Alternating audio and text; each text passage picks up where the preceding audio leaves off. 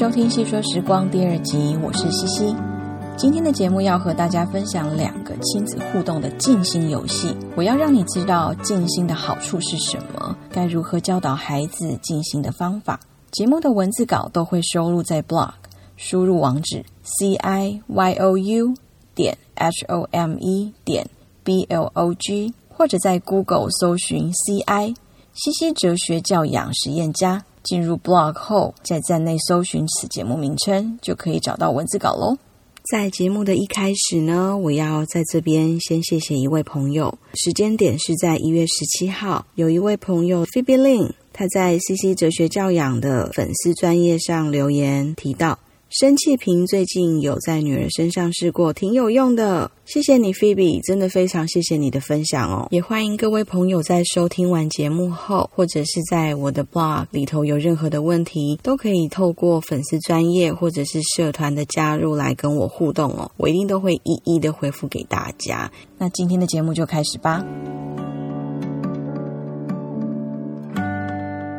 欢迎收听《细说时光》，我是西西。我相信现在有非常多的家长，都是会以鼓励的方式，在孩子遇到问题的时候，要他们先自行主动的思考该怎么解决问题。但是，当孩子如果他遇到的是高度的压力，让他产生非常严重的焦虑感下，其实这种情况反而孩子他只会不断的反复思索烦恼和担心的事情，这样反而会让压力完全的压垮孩子，甚至是更加的剧烈占据他们原本应该有的清晰思绪。我在 blog 分别有两篇是写有关让孩子认识情绪的文章哦，一则是帮孩子认识情绪，第二则是让孩子成功的三个品格关键力。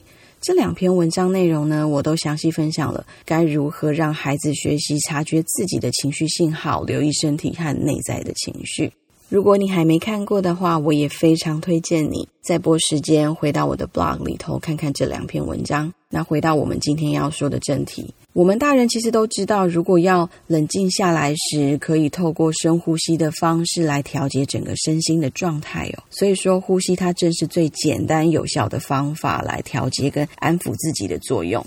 那如果把这个方法换在孩子身上，通常我呢就会先引导小朋友试着将一只手摆在他左边的胸口，然后闭上眼睛。感觉一下自己在呼吸过程中胸口上下起伏的那种律动感。小朋友其实只要在练习几次过后，之后他遇到焦躁、紧张的情况下，其实他都会记得透过深呼吸来安抚自己。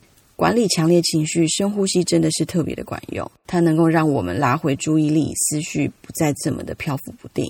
其实要让孩子保持静止不动，并不是件简单的事情，尤其是在针对十岁以下的小朋友。当他们感觉到压迫，他们便会反映出焦虑不安。这时候呢，反而可以让孩子试试身体的摆动或伸展。这样的动态活动，除了好玩之外，还能够让孩子明显的感觉到自己在活动过后，与先前紧张焦虑的身体状态有明显的差异。我先前看过一本书哦，书名是《让孩子远离伤害：父母如何培养自信、快乐、坚毅的孩子》。书中有这么一段内容，我想和你分享。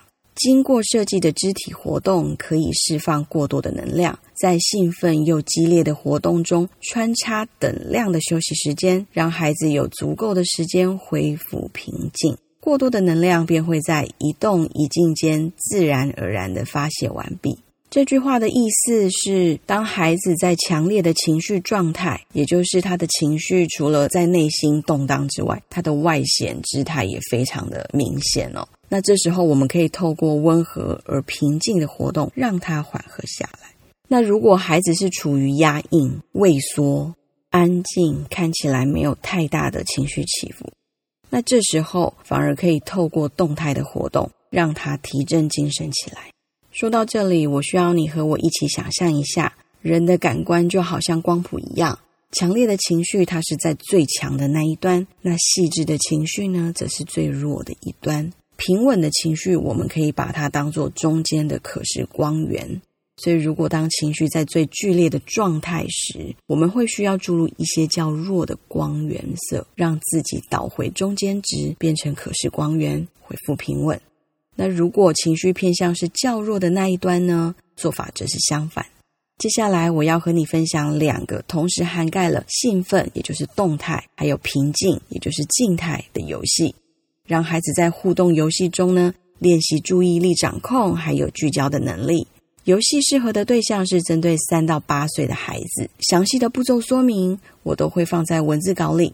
休息一下，进广告。如果你喜欢今天的节目内容，欢迎到脸书上搜寻 “CI 西西哲学教养 and 自我探索社团”，加入私密社团，大家可以在里面做节目的后续内容讨论，或者提出你对节目的看法。期待在社团里见到你。广告结束，回到节目里吧。第一个游戏，我称它为身体摇摇摆动。当孩子过度担心、抑郁的时候，可以做这个游戏哦。这游戏的灵感来自我儿子的木琴老师，他通常会在课程正式进入之前呢，和小朋友们玩，跟着鼓声和其他乐器声的听力观察，一起摆动身体。而这个游戏可以帮助孩子释放过多的能量，重新聚焦，让接下来的课程更加的顺利，孩子也更加的专注。游戏的步骤，首先步骤一，站在地面上，先保持脚不动。步骤二，跟着鼓声摆动身体，小声的鼓声表示动作要小，大声的鼓声则是要做出非常大的动作。步骤三，铜鈸声表示打雷，听到的时候就要往下蹲，不然会被雷劈到哦。步骤四，问问孩子，如果鼓声很急促又很快的话，要怎么做？孩子他通常都会回答，动作要快。所以如果鼓声慢的话，就表示要慢下来。步骤五。如果鼓声停下来，身体都不可以动，要像木头人一样。那么游戏的过程呢？我会建议鼓声要在大小声、快慢，还有铜拔声跟停顿间交错变化。步骤六，游戏进行五分钟左右，最后让孩子坐着放松，感受一下自己的身体状态。刚才的过度担心或者是烦躁，是不是都不见了？现在的自己开心又美好。这里有个小备注，如果家中没有鼓的话也没有关系哦，可以拿其他可以敲出声音的东西来取代，像拍手、拍桌都是一种做法。那如果小朋友他正处在长时间的安静啊，那这个游戏可以恢复孩子的精神。若身体不方便摆动的话，可以用其他的指标动作来取代，例如挥挥手或者是摇晃脚。第二个游戏是摇摇亮片球游戏。透过摇晃亮片球，让球体呈现浑浊飘满亮片，对比一下静止时的亮片球，让孩子稍微理解脑中纷乱的思绪对比放松冷静之间的差异，让孩子进而了解脑中活动和体内活动之间的连接哦。游戏步骤：步骤一，先和孩子说明一下，当我们生气、愤怒或者是有压力时，身体的感觉和脑子的想法所发生的变化，其实就会跟摇晃过后的亮片球一样。接着，请孩子摇晃亮片球，然后放在桌面上一起观察。步骤二：当浑浊的亮片球渐渐的沉淀且亮片静止，那这时候可以试问孩子，是不是能够清楚地穿越球体的另外一侧，可以看到对面？步骤三。再试问孩子，如果亮片球继续疯狂的摇晃，会不会发生亮片在到处乱飘啊？这种情况，答案一定是是嘛。步骤四，请孩子把手放在胸口，感受一下自己的呼吸，然后把亮片球放下，重新的观察它，看着漂浮的亮片慢慢的沉淀，且水变得静止不动。那想象一下。这个状态就好像是自己的身体渐渐冷静。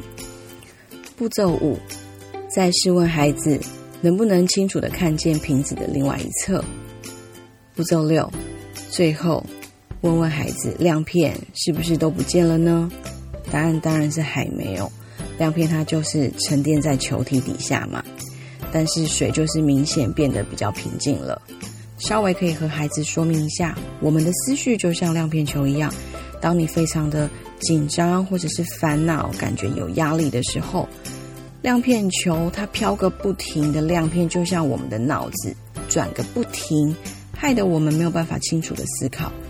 提醒他，如果你能够感受到自己的呼吸，同时不去理会烦恼或生气的思绪，而是让它沉淀，那我们的脑袋就会平静下来，而且我们更能够清晰的思考问题了。以上是游戏的步骤。那如果孩子正处在很平静放松的状态哦，这个游戏可能会让他完全没有感觉，或者是感觉不太明显。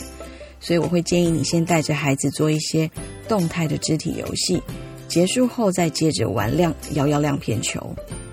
那当孩子听懂跟理解这个比喻后呢，可以稍作提醒他，当他难过、激动、紧张的时候，可以把注意力转移在呼吸上。